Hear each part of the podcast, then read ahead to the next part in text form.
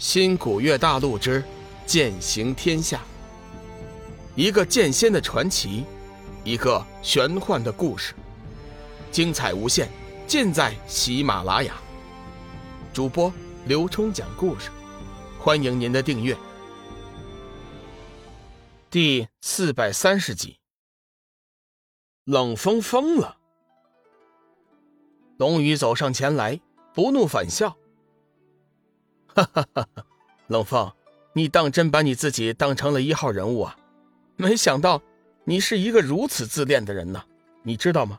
在我的眼里，你根本什么都不是。高高在上的散仙生活，似乎叫你变得忘乎所以了呀。你一直都沉浸在自己编织的美梦中。今天我就叫你打醒，也叫你看看自己到底是个什么东西。本来龙宇不打算发火。不过冷风一再的咄咄逼人，已经到了忍无可忍的地步。经过几次和黑暗魔帅的大战后，龙宇自信可以轻松将冷风击杀。他的行为已经超出了龙宇的忍耐程度。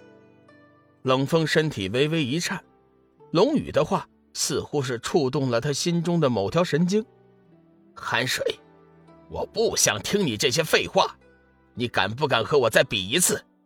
上次擂台上，你侥幸获得了胜利，我一直都不服气，我一直都想找个机会和你重新比过。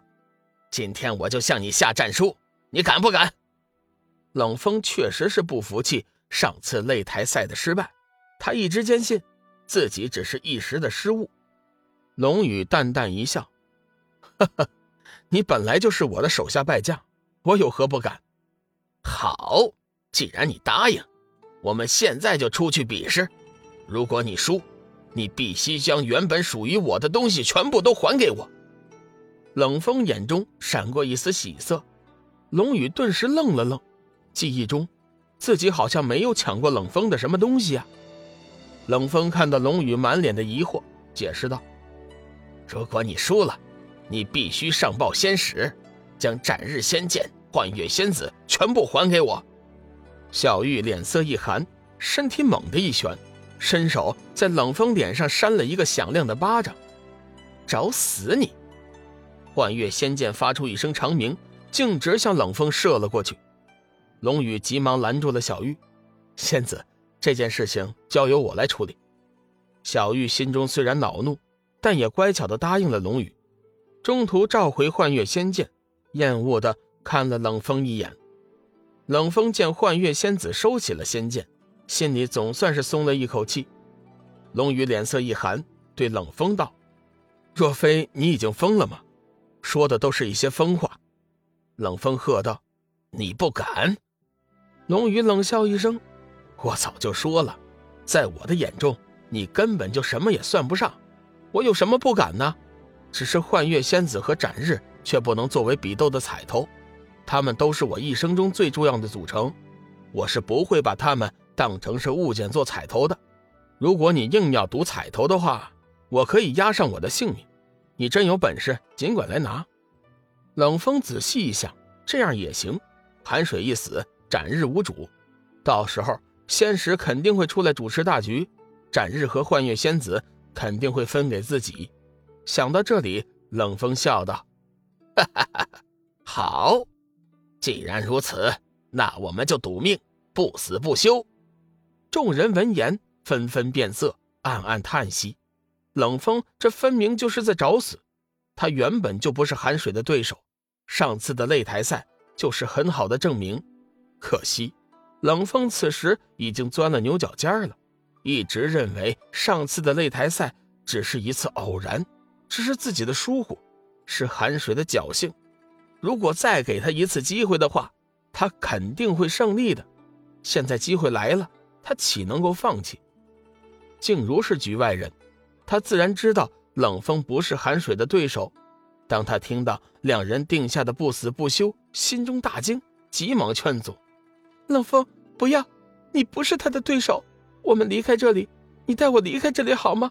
我们不要决斗了。”冷风粗暴地甩开静茹的手。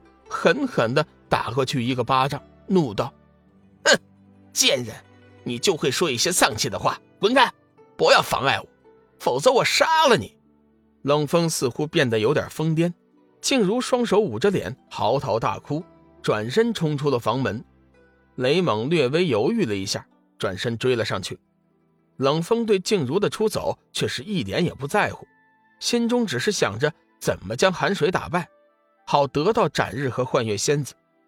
面对如此的情景，王少等人并无劝阻的意思，而是抱着幸灾乐祸的心态等着看戏。范刚和凌飞则坚定地站在龙宇这边，力主龙宇给冷风一个深刻的教训，好彻底地确立自己的威信。想起以后幸福的生活。冷风已经有点迫不及待了，吆喝一声，身形猛地一旋，飞出门外，径直朝着东方飞去。众人也都是飞身上前。时间不大，冷风带着众人来到了一处空阔无人的山路，停了下来，负手而立，眼中不时的闪过一道阴霾。寒水，我们今天就在这里决一死战吧，不死不休！冷风狂妄的说道。听那口气。似乎龙宇根本就不是他的对手一样。冷风，你自己找死也怨不得我。不过为了慎重起见，你我之间的生死之战，最好还是签上一份生死状吧。龙宇此举完全是为了日后太虚尊者的报复。虽然他未必就怕了太虚尊者，但是想那太虚尊者是极为护短之人，一定会倾尽龙凤城之力对他展开报复，到时候麻烦就大了。龙宇这会儿让冷风签下生死状，有了由头，日后那太虚尊者也没有理由找自己光明正大的报复。冷风先是一愣，随后仔细一想，寒水是会盟盟主，自己随便将其杀死，肯定会引起仙使大人的不满。再则看那情况，寒水死了，幻月仙子也不会饶过自己。现在可好了，龙宇说要签个生死状，生死各安天命，他死了。他也是自找的。想到这里，冷风爽快的答应：“好，没问题。原本我也是这么想的。我们需在上面写清楚，不管任何一方死亡，他的朋友师门将不得追究和报复。各位兄弟可一起做个见证。”龙宇暗暗发笑，冷风的话算是说到他的心坎里去了。好，那就按你说的办。龙宇当即表态。随后，龙宇转过身，对着小玉说：“仙子，生死状就由你老帮我们起草了。”小玉自然知道龙宇绝对会胜利，也不担心，照着两人的意思起草了一份生死状，随后递给两人，签字画押。随行的众人皆在上面签字做了见证。幻月仙子作为公证人，将两人的生死状暂时收了起来。就在这时。静茹就像疯了一般，驾驭着仙剑飞了过来，雷猛则在身后紧紧地追着。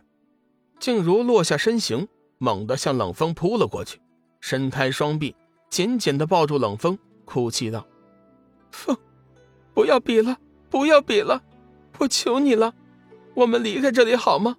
我们去一个没有人的地方，我们好好的生活。你会死的，你知道吗？你会死的。”本集已播讲完毕，感谢您的收听。长篇都市小说《农夫先田》已经上架，欢迎订阅。